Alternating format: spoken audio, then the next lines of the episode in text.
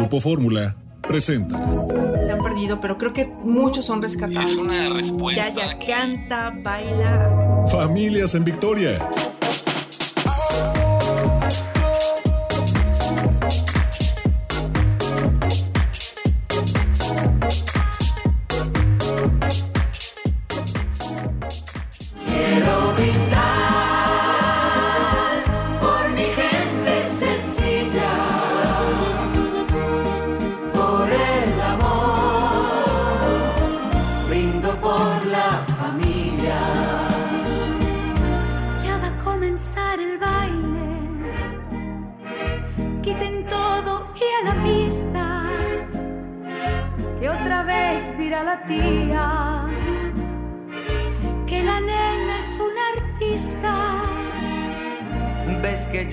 Decía.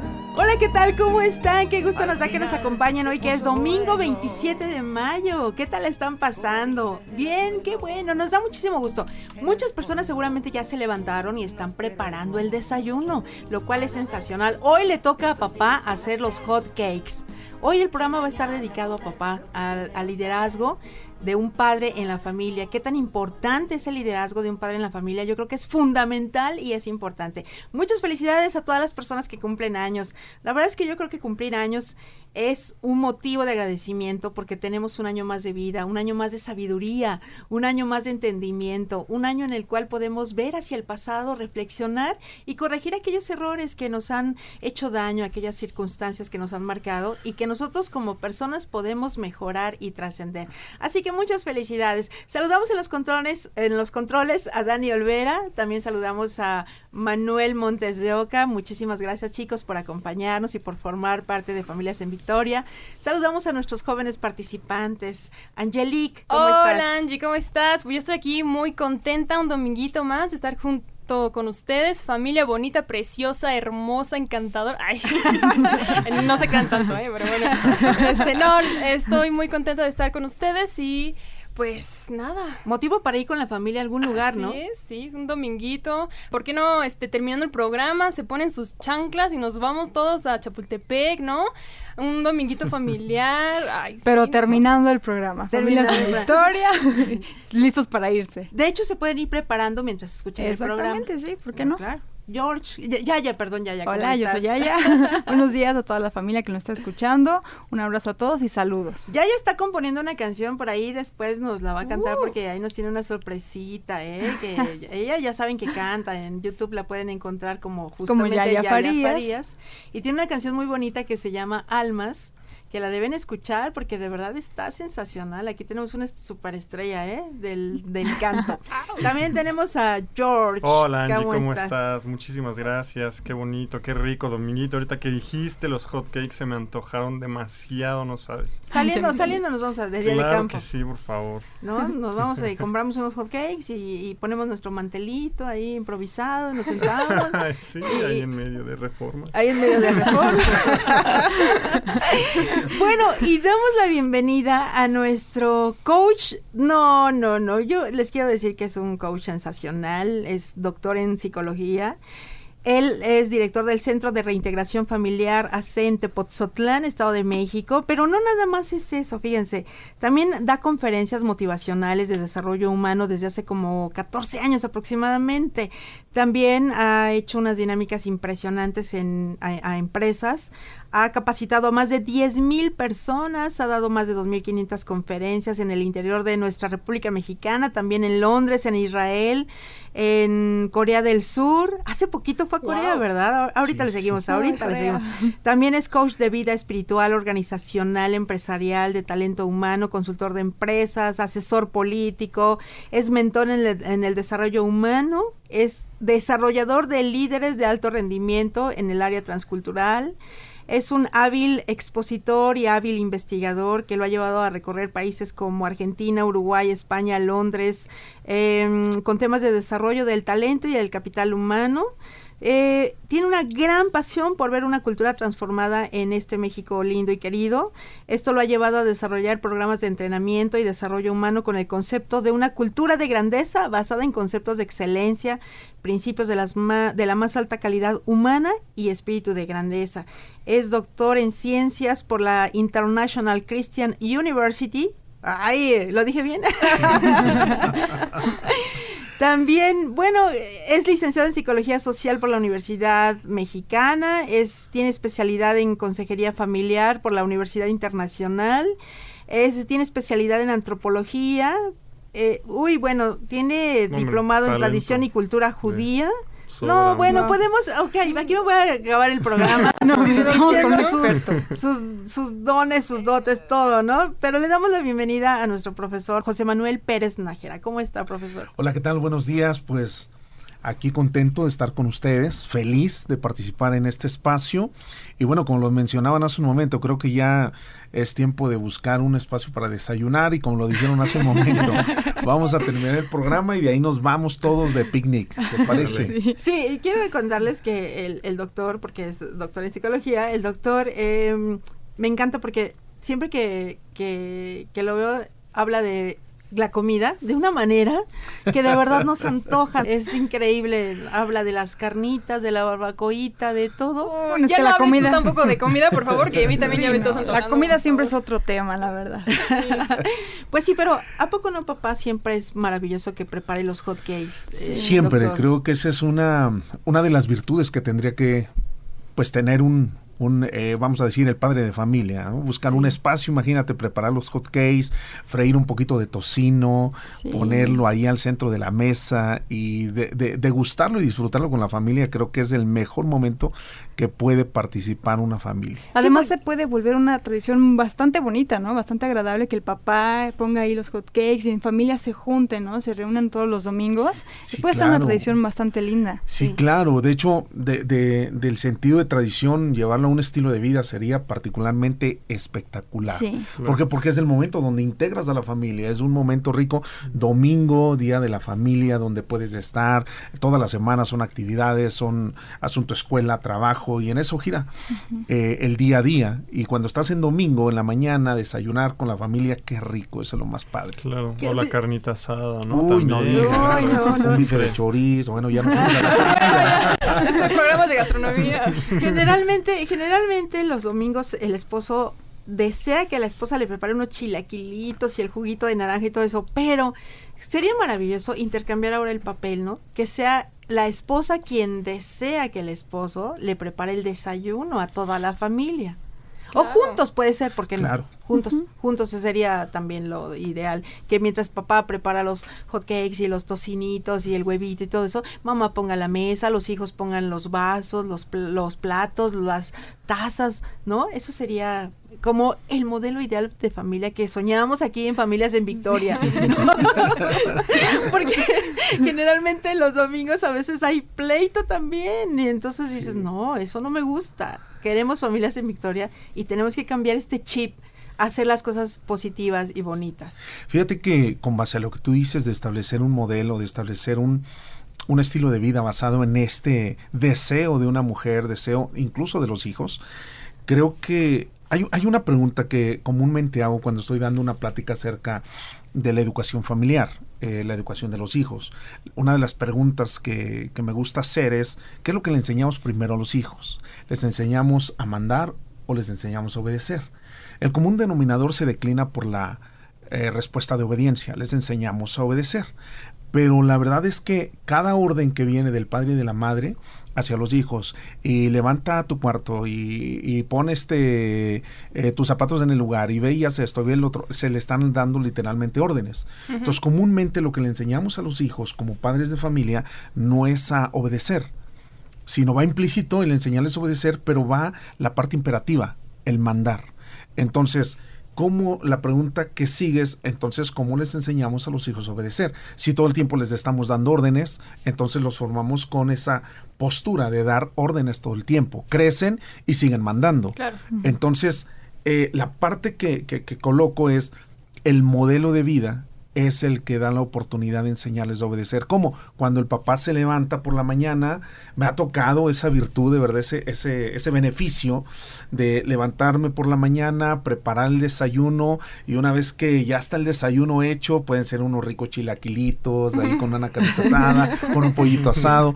Y Ay, este, y entonces ya convoco a la familia, le hablo a, mi esposa, le hablo a mis hijos, y entonces estamos ahí en el desayuno, y es una de las formas en las que les puedes enseñar a obedecer a los hijos. Es decir, con el modelo les enseñas a servir. No había recapitulado en esto que es tan importante. Queremos mandarlos, los, los mandamos, los mandamos, los mandamos. Y entonces ellos se integran el chip de se manda, se manda, se manda. ¿Y cuando obedecemos? Claro. Cierto. Exacto. De verdad, nunca nos enseñan a obedecer.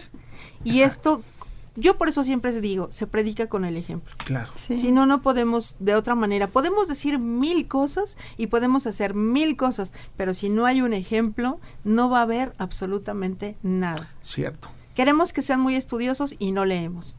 Queremos que sean líderes y nosotros como papás no accionamos. Queremos que sean esto y no lo hacemos. O sea, no podemos hablar, tenemos que hacer.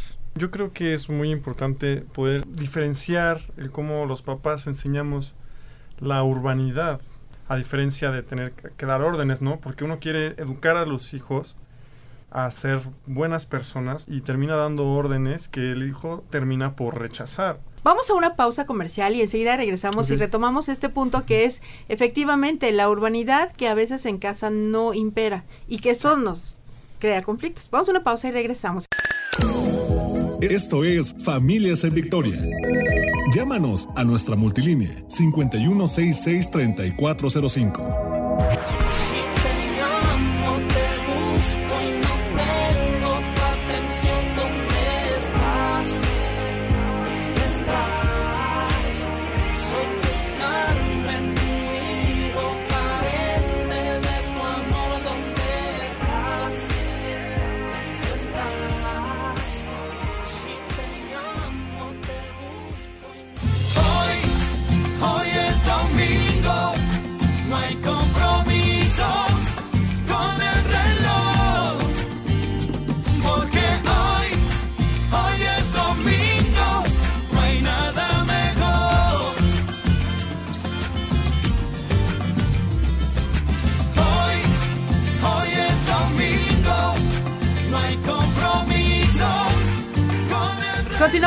Programa Familias en Victoria. Llámenos y participe con nosotros.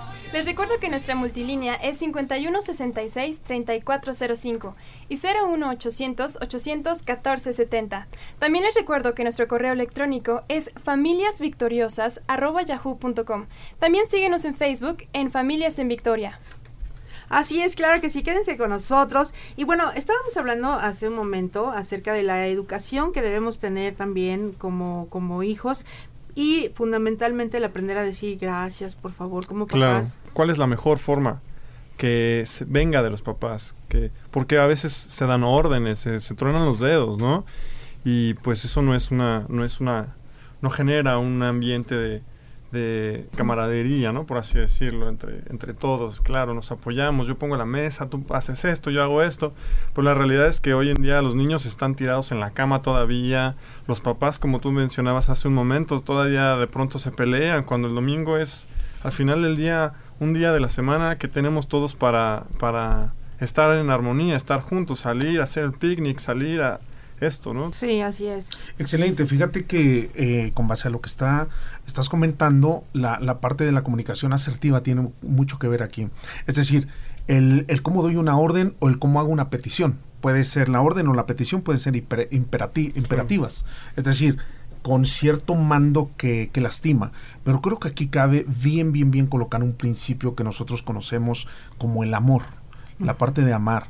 Eh, el amar es, si, si lo vemos de diferentes escenarios, uno de los que nos podría ayudar mucho en esta relación padre e hijos sería la esencia con la que tú te diriges a los hijos. Y la esencia, aunque le des una orden, tiene que ver una actitud positiva. Y en esa actitud positiva es amigable y lo invitas a que participe. Y esa, esa relación entre padre e hijos y eh, también la parte de la esposa, creo que los mete en la unidad familiar, que lo podríamos decir una unidad administrada, organizada. Y entonces como resultado, pues produce el amor, produce la felicidad. Claro.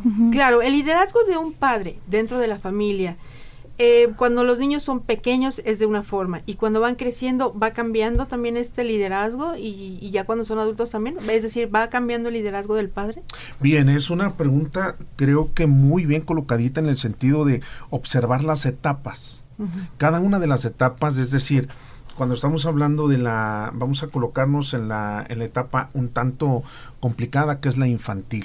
La etapa infantil donde los padres, y en este caso el padre de familia como líder, tiene que saber tener una, tiene que saber conectar con los hijos a través de este principio de amor. Ahora bien, la, la, la parte fundamental creo que son los principios que vas desarrollando.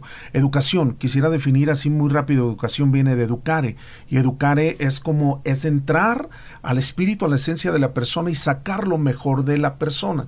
Entonces cuando estamos educando a un infante, en esa primera etapa creo que el amor es fundamental y poner límites. Creo que los límites basados en una, en una actitud eh, honorable va a ayudar bastante en la relación. Efectivamente va por etapas. El, el principio del desarrollo integral de la familia en esta etapa infantil creo que tiene que ver con dos cosas importantes. Una, poner límites, que eso es lo que menos se hace en esa etapa por la, la parte de los berrinches, por la parte de las inconformidades de los niños. Claro. El niño termina mandando y conduciendo al padre. Entonces, poner límites y dos, enfocarlos. Creo que esa es la parte fundamental que desde pequeño se hace. Si, si pones esos límites y los enfocas, empieza un desarrollo integral. Sí, Oye, y cuando- también ah, perdón, no, em, los límites no siempre se, se basan en, en violencia, ¿no? Porque Claro. a veces, por ejemplo, hay muchas mamás que ya le enseñan la chancla al hijo y el hijo ahora sí ya obedece, Hay un ¿no? condicionante. Exactamente, hay un condicionamiento violento. Sí, porque el niño lo ve violento. Los niños cuando, Sí. cuando uno es niño todo lo ve enorme, ¿no? Eh, Sí. Hasta vas a la casa de la abuelita y dices, mi abuelita vivía en una casa enorme. Exacto, Y cuando vas a la casa de la abuelita ni era tan enorme, ¿no? Sí. Ay, pero si yo aquí veía como cinco mil recámaras Sí. y nada más hay dos, entonces qué raro, ¿no? O sea, cuando uno es niño, Sí, lo magnifica Sí, todo, todo es así. Por eso hay que tener cuidado en cómo le hablamos a los niños y en cómo nos dirigimos a ellos, Cierto. justo por esta magnitud con la que vemos cuando somos pequeñitos las cosas, ¿no? Entonces, esta es una cosa muy importante. Ahora, por ejemplo, ¿cuál sería un límite a un niño berrinchudo? ¿Cómo sería eh, la actitud que uno debería tomar, po- por, decir algo, a un niño que está haciendo rabieta y pataleta, inclusive en la calle? Ok. Unos La- cinturonazos, por favor, unos cinturonazos. bueno, lo primero, así como que discretamente le das con la chancla, ¿no? No, creo que la parte, la, la parte de la intervención del padre es primeramente eh, brindarle la atención del por qué la berrincheta, eh, por qué el, el tema del berrinche. Entonces, eh, la atención, cada, cada pequeño cuando hace una manifestación de un berrinche es una manifestación de lo que quiere controlar, lo que quiere adquirir, pero en ocasiones el padre lo que, lo que busca hacer es enfocarse a través desde sus pensamientos del padre, es decir, de una forma adulta. Entonces creo que la parte, la parte que nos lleva a conducir ese punto es, primero, vamos a identificar qué es lo que nos está generando el berrinche. Si realmente lo que quiere es, es parte accesible para el pequeño, se lo brindo. Pero si no es accesible para el niño, cuando digo que es accesible es qué es lo que realmente quiere igual y me está dando, me está mandando un mensaje subliminal, realmente lo que quiere es atención, igual y un buen abrazo y le brindo el amor, con eso resuelvo la temática. Dos, creo que la comunicación, vuelvo a repetir, la forma en la que comunico tiene que ver fundamentalmente. Si yo estoy de frente a él y como lo, lo, toco por la parte de que los niños lo ven todo grandísimo, si yo me paro frente a él y le levanto la voz, pues obviamente que lo voy a intimidar. Pero si yo tomo una actitud de bajarme, de ponerme en cuclillas, de, de ponerme de rodillas a la altura de él y decirle, bien, ¿qué es lo que deseas? ¿Qué es lo que tú estás buscando? Entonces, en esa comunicación concreta y sencilla para el niño, ¿qué es lo que deseas? ¿Qué es lo que quieres? Y la respuesta que nos dé el pequeño es la que nosotros como adultos vamos a definir si es propio dárselo o no dárselo. Eh, con base a eso, creo que empezamos a resolver la temática de los berrinches, más allá de una disciplina agresiva, más, de- más allá de los gritos, más allá de los golpes, creo que es ponerle atención a qué es lo que nos está queriendo dar como información. Y quizá a lo mejor nosotros como pareja estamos teniendo un conflicto que él lo está percibiendo de una manera en la que está haciendo berrinche, como diciendo, así como ustedes están peleando, yo también hago mis rabietas, ¿no? O algo así, podría ser también. Cierto. Eh, a- observemos que los patrones de conducta son imitativos. Entonces el pequeño está viendo todo el tiempo el cómo conseguir, es decir, desde la, desde la, desde la primera etapa de ser bebé, en ocasiones, no sé si se han dado cuenta ustedes, que llegan los papás o llegan los, los tíos recién nacido, tiene dos, tres meses del bebé, y el bebé empieza, tiene hambre, y lo que hace es, es, es expresar un sonido. Y entonces realmente expresa un sonido, pero no porque está diciendo, mamá, tengo hambre. Y la mamá lo primero que hace es meterle la mamila. Entonces está, le estás enseñando al cerebro del pequeño, le estás dando, en- enseñando una estimulación que le da como un efecto el resultado. Entonces, desde ahí estamos, voy a ocupar esta palabra maleducando o malformando o malatendiendo. De repente los sonidos son sonidos expresivos y lo que hacemos es correr y vamos formando ese mecanismo en el pequeño. Yo tengo este, aquí una pregunta. Bueno, o sea, si está mal la cabeza, está mal la familia entonces. La cabeza del papá. El papá. Eh, creo que es integral el tema. Es integral el tema. No podríamos decir que si la cabeza está mal, aunque es un común denominador, si la cabeza está mal, el cuerpo está mal. Pero aquí tenemos que ver de la parte de la integración de la familia. Yo creo que el padre y la madre son los pilares, ¿no? Los que sostienen el hogar siempre, ¿no? Claro, si, si lo vemos en un sentido histórico, desde la antropología del ser humano y desde la sociología, tendríamos que ver nuestra tradición y cultura del, capital humano. Es decir, el concepto que se acuña y el paradigma que se establece es que el papá tiene un rol. El papá es el proveedor y la mamá es la administradora. Y bueno, es que también cuando la esposa ve que el hombre no lleva la casa ni las riendas del hogar, la mujer también acaba perdiéndole el respeto y la estima al propio marido, ¿no? Pero no es llevar las riendas de una manera autoritaria, ni prepotente, ni machista, como muchas personas creen que eso es llevar las riendas. Entonces, mi pregunta es, ¿cómo diferenciar entre el liderazgo y el autoritarismo? Pues yo creo que nos vamos a quedar con esa pregunta y ahorita regresando del corte comercial la retomamos. No se vaya, quédese con nosotros. Estamos en Familias en Victoria a través, ya sabe, de la 1470 de amplitud modulada. Una pausa y regresamos.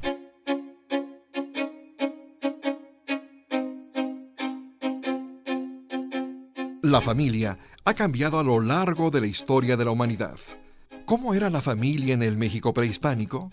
Los códices o manuscritos que tratan acerca de esta época permiten conocer algunas características de la vida familiar en tiempos anteriores a la conquista. La autoridad recaía exclusivamente en el jefe o padre, a quien por tener más edad que los demás miembros de la familia, se le atribuía también mayor sabiduría. Las madres enseñaban a sus hijos a referirse a su papá como el Señor o mi Señor, en señal de respeto y de reconocimiento a su lugar en la familia. La educación de los hijos era tarea de ambos padres, aunque también existían escuelas donde el maestro enseñaba la palabra de los sabios.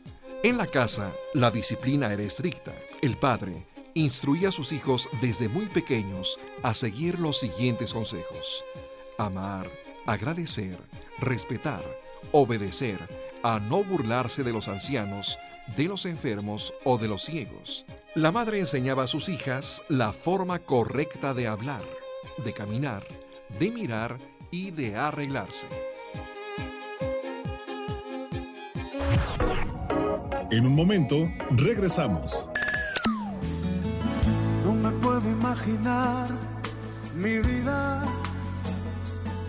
sin ti. No me puedo imaginar mis horas sin tu silueta en mi memoria, que has vuelto parte de mi historia.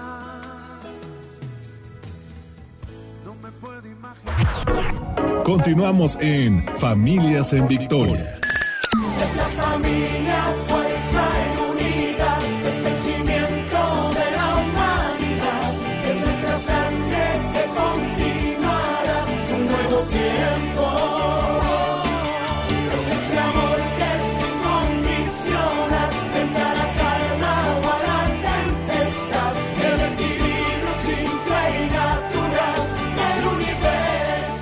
Continuamos en su programa Familias en Victoria. Gracias por sintonizarnos y por estar con nosotros con este tema tan importante que es el liderazgo del padre en la familia. Pero ¿cuándo es liderazgo y cuándo se cae en el autoritarismo o en el machismo, ¿no?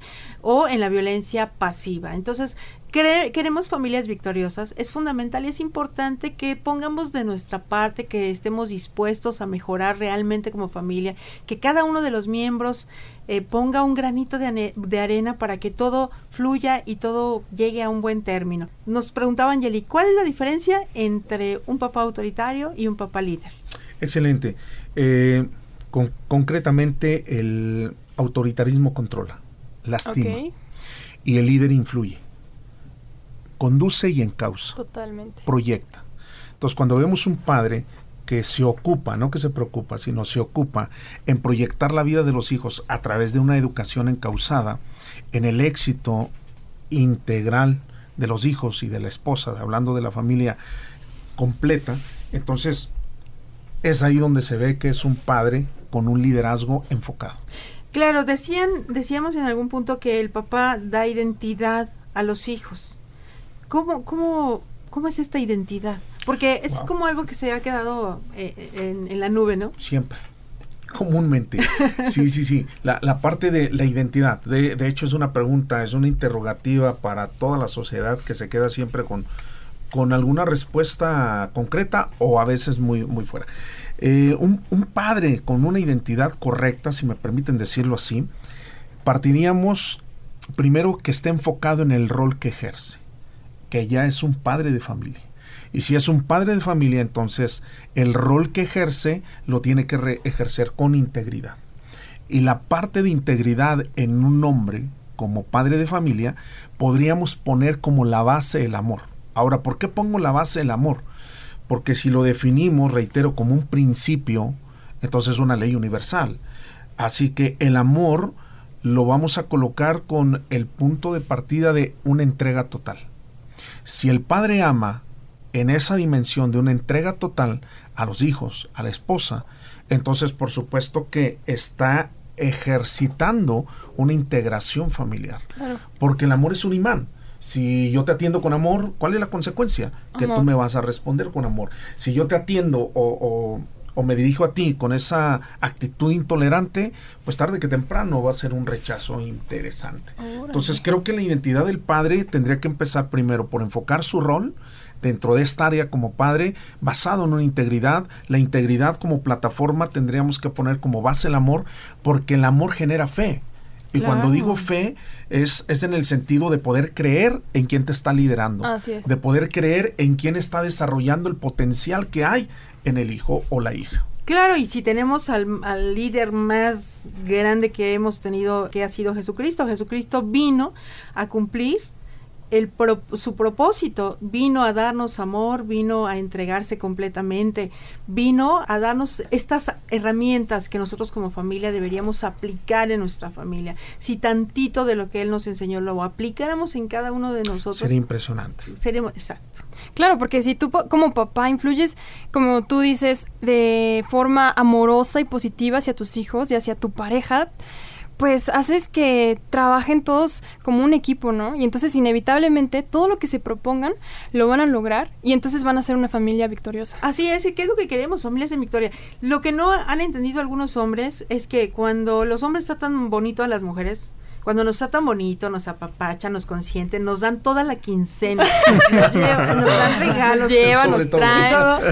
Este, nosotras, wow, florecemos y los amamos. Ah, sí, por supuesto. Y no tenemos ojos que, que Brad Pitt ni que nada, Sí, claro. no, no, no, nada de eso. Él es lo máximo. Y entonces cuando él está contento, él, ¿qué hace? Pues sale a la calle, no, bueno, bailando y cantando, lleno de gozo y diciendo, voy así a la victoria. Claro, creo que aquí tendríamos que ver la siembra y la cosecha como una ley, Claro. como un principio. Claro. Cuando digo una ley inquebrantable hablo de un principio absoluto. El asunto de la siembra y la cosecha. Como se siembra el hombre en la familia, serán los resultados. Claro. Si él brinda un tiempo a la familia, brinda atención a la familia, entonces está ejerciendo un liderazgo óptimo. Porque volvemos al tema, está desarrollando integralmente los valores que son resultado de los principios que está habilitando él en la, en la familia. Y suponiendo en el dado caso en el que, bueno, el papá tenga que trabajar, inclusive el domingo, sábados, toda la semana, ¿no? Porque pues se da mucho, que la mamá también tenga que trabajar, que haya una ausencia de dos, ¿la calle educa? O sea, Wow. porque Ups. luego uno termina buscando apoyo, ¿no? En Eso la sí gente estuvo de bueno. la calle, ¿no? Esa pregunta Mm, es- de los estuvo amigos. como gol de media cancha. Al final hoy, desafortunadamente, en la educación equivocada, no educación equivocada, sino en la falta de la educación correcta, tenemos dos redes sociales. Mm. Cierto, la calle educa, pero a veces no nada más la calle, sino dentro de la casa. Porque dentro de la casa tenemos el acceso total al Internet. Ah, sí. Es decir, redes sociales, todo el, todo el acceso, donde no hay, no que haya un control, reitero, un encauzamiento. No se trata de prohibir, se trata de informar, se trata de mostrar los resultados de entrar a ciertos sitios o ciertos escenarios. Pero volvemos al tema. La pregunta es, si papá y mamá están ocupados en sus actividades, Sí. la calle educa, por supuesto. Desafortunadamente, eh, la estadística es muy mínima. Me atrevería a decir que menos cero o el 1% educaría en un terreno positivo. Claro. ¿Por qué? Por, por la situación que se vive en todo el contexto social. El tejido social está muy fracturado. Entonces, inhibe, motiva al desorden. Y creo que la parte fundamental sería en dónde están los padres, si tenemos todo un rol de actividades laborales, pero tenemos que enfocar un tiempo, aunque estemos dentro de la agenda muy ocupados en actividades, tanto la mamá como el papá, creo que es importante de repente darnos un espacio de supervisar qué es lo que están haciendo y dónde están entrando los hijos y quiénes son las relaciones que están alrededor de los hijos. Así es, y, y, to- y no es sobreprotección, esto es cuidado de los hijos. Porque por a veces se entiende Y es que sobre- mucho, yo creo que he visto últimamente en estos años que las familias eh, terminan en desunión por el abuso o el uso excesivo de videojuegos o de, Internet. el- de la tele, del internet, del teléfono, todos teléfono. estos. ¿cuá- ¿Cómo sabemos cuál es la mejor medida, no, con nuestros familiares para poder controlar eso, no, para poder tener una buena respuesta y eh, un límite. Sí. Un equilibrio, ¿no? Un También. Creo ajá. que aquí entra la parte de la administración del líder. El padre, como figura de liderazgo, tendría que pensar en una visión global e integral. Es decir, vamos a comisionar o vamos a entender tiempos. Exacto. ¿Cuál es el tiempo en el que tienes que estar con el, en redes sociales? ¿Y cuál es el tiempo en el que tienes que estar en convivencia familiar? ¿Y cuáles son las asignaciones que tienes dentro de las actividades del hogar? Algo que hace que los, que los hijos puedan enfocarse o desenfocarse es el tema de la falta de la administración. Estamos Ah, hablando sí. de liderazgo. Y si hablamos de un liderazgo, tristemente los padres de familia, hablando de papá y mamá, y en este caso del papá, no hay una visión familiar. Es decir, no hay un, no hay un proyecto de vida a corto, a mediano y a largo plazo. Entonces, cuando hay un proyecto, si lo podemos ver desde la parte de la administración de un liderazgo, tendríamos que ver cuáles son las asignaciones que tienen los hijos. En el horario académico estás ocupado, pero cuando regresas a casa, cuáles son las actividades domésticas que tienes para ejercer el valor del servicio, para, hacer- para ejercer el valor de la responsabilidad, para ejercer el valor del compromiso. Entonces, de ahí yo creo que iríamos resolviendo la problemática que se vive. Entonces, si tienes un tiempo para tus redes sociales, si tienes un tiempo para nave- navegar, hay que administrarlo. pero hay que administrarlo. con tus demás valores. ¿no? Exacto. ¿Cuál es el problema? La falta de responsabilidad de los padres. Para que me dejes estar en mi ambiente social también, en las redes sociales, a mí como padre, pues te doy el equipo y haz lo que quieras, ¿no? Pero estoy entonces desenfocándome del rol que tengo como padre. Tengo que revisar. Hay una pregunta muy interesante. ¿Los padres tendrán las claves de las redes sociales de los hijos? Uy. Uy, no creo. No te metas en ese terreno. No, no, gracias, por favor. Sí, no, y como decíamos, eh, no nos estamos dando cuenta de lo importante que es que nosotros como papás estemos muy cercanos a nuestros hijos, porque si la calle educa, si los amigos educan, el precio que vamos a pagar posteriormente va a ser altísimo. ¿Qué les parece si vamos a una pausa y regresamos? Esto es Familias en Victoria.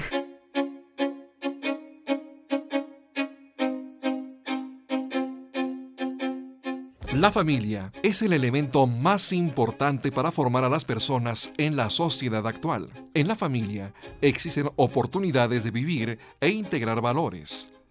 Es y sigue siendo la principal fuente en donde se deben de cultivar y practicar los valores, a través de la ayuda mutua.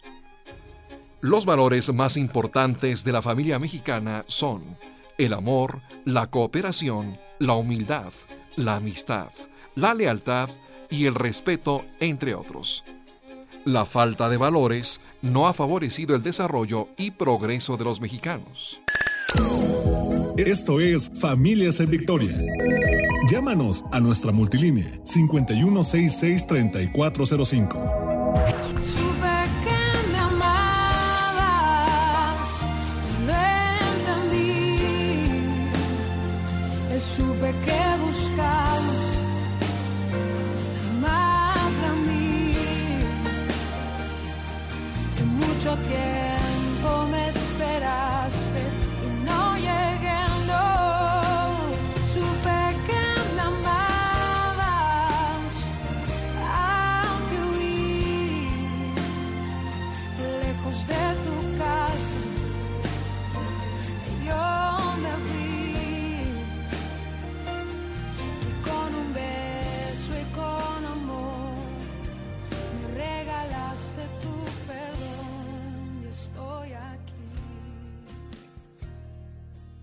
A todos se nos quiebra la voz, en todos hay un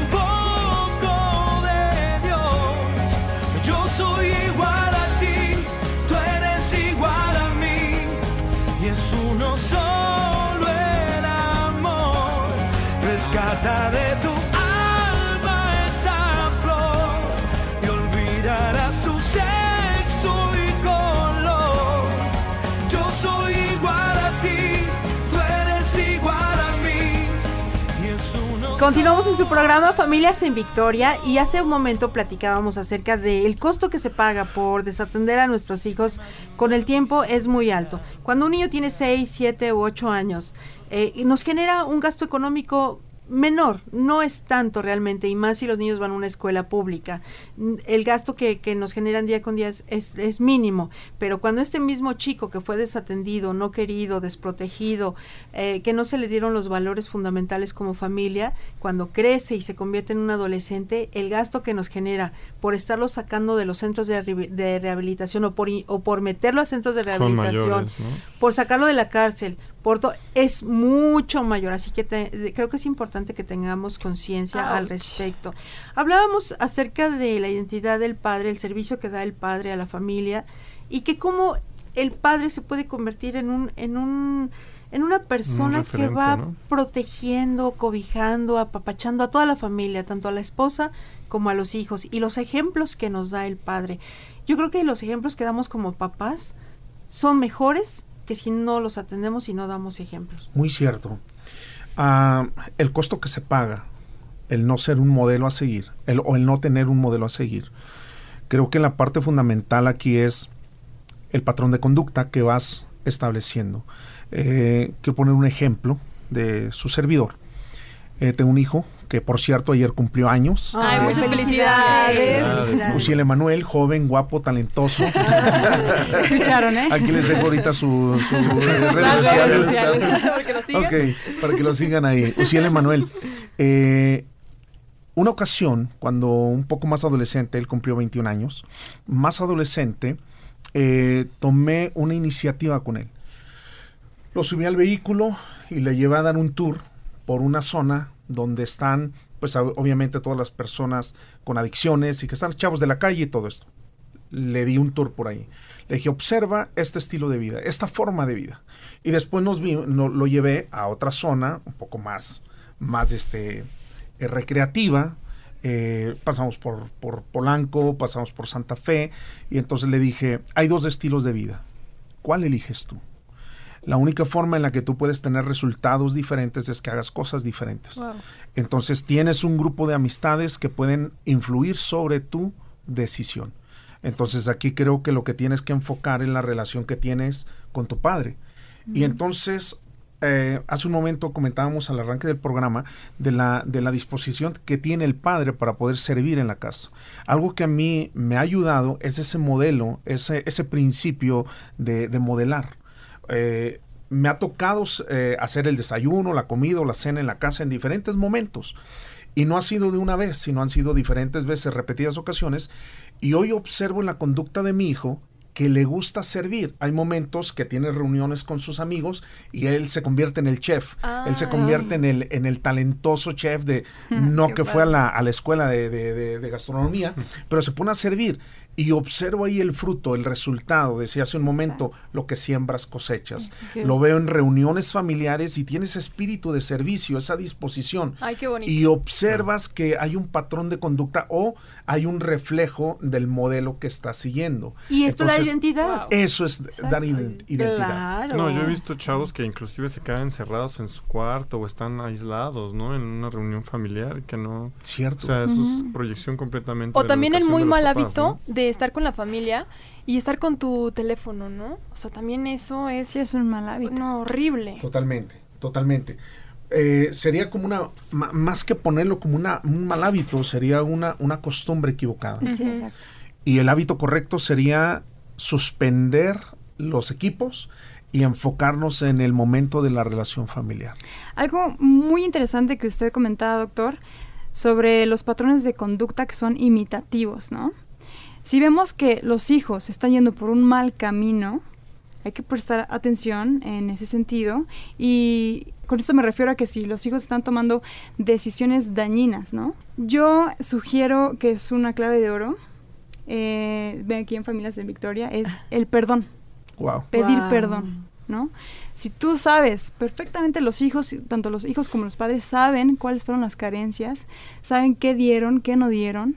Entonces, si vemos que el hijo está yendo por un mal camino es porque como padres, ¿qué hicimos mal? No estuvimos, estuvimos ausentes. Entonces, ok, ya no puedo hacer nada, pero sí puedes pedir perdón.